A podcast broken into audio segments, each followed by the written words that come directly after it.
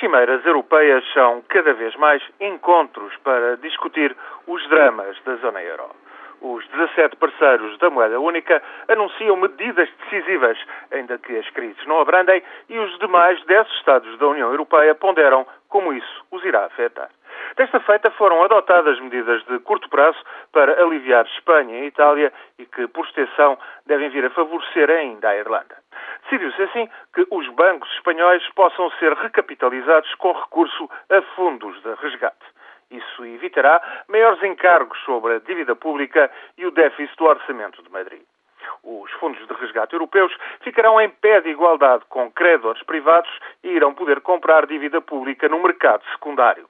Poderá aliviar-se assim, e neste caso, a pressão sobre a Itália. Sem muitos pormenores, sabe-se ser necessário esperar até ao final deste ano pela criação de um supervisor bancário da zona euro que sustente, afinal, todas as decisões desta cimeira. Fica por saber como será feito, no entanto, o seguro dos depósitos de todos os bancos da zona euro.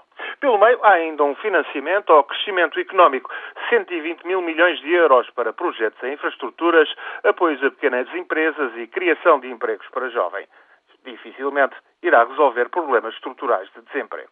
A chanceler Angela Merkel cedeu nos expedientes para evitar a ruptura financeira da Espanha e da Itália, mas fez fim-capé na obrigação de qualquer financiamento ou resgate obrigar a redução de déficits orçamentais e da dívida pública. Partilhar responsabilidades por dívidas alheias continua, pois, fora de questão, até serem criadas instituições de tipo federal assunto de tal maneira espinhoso que os parceiros do euro e os restantes Estados da União Europeia continuam a adiar de cimeira em cimeira. Tal estado de coisas não poderá continuar por muito mais tempo.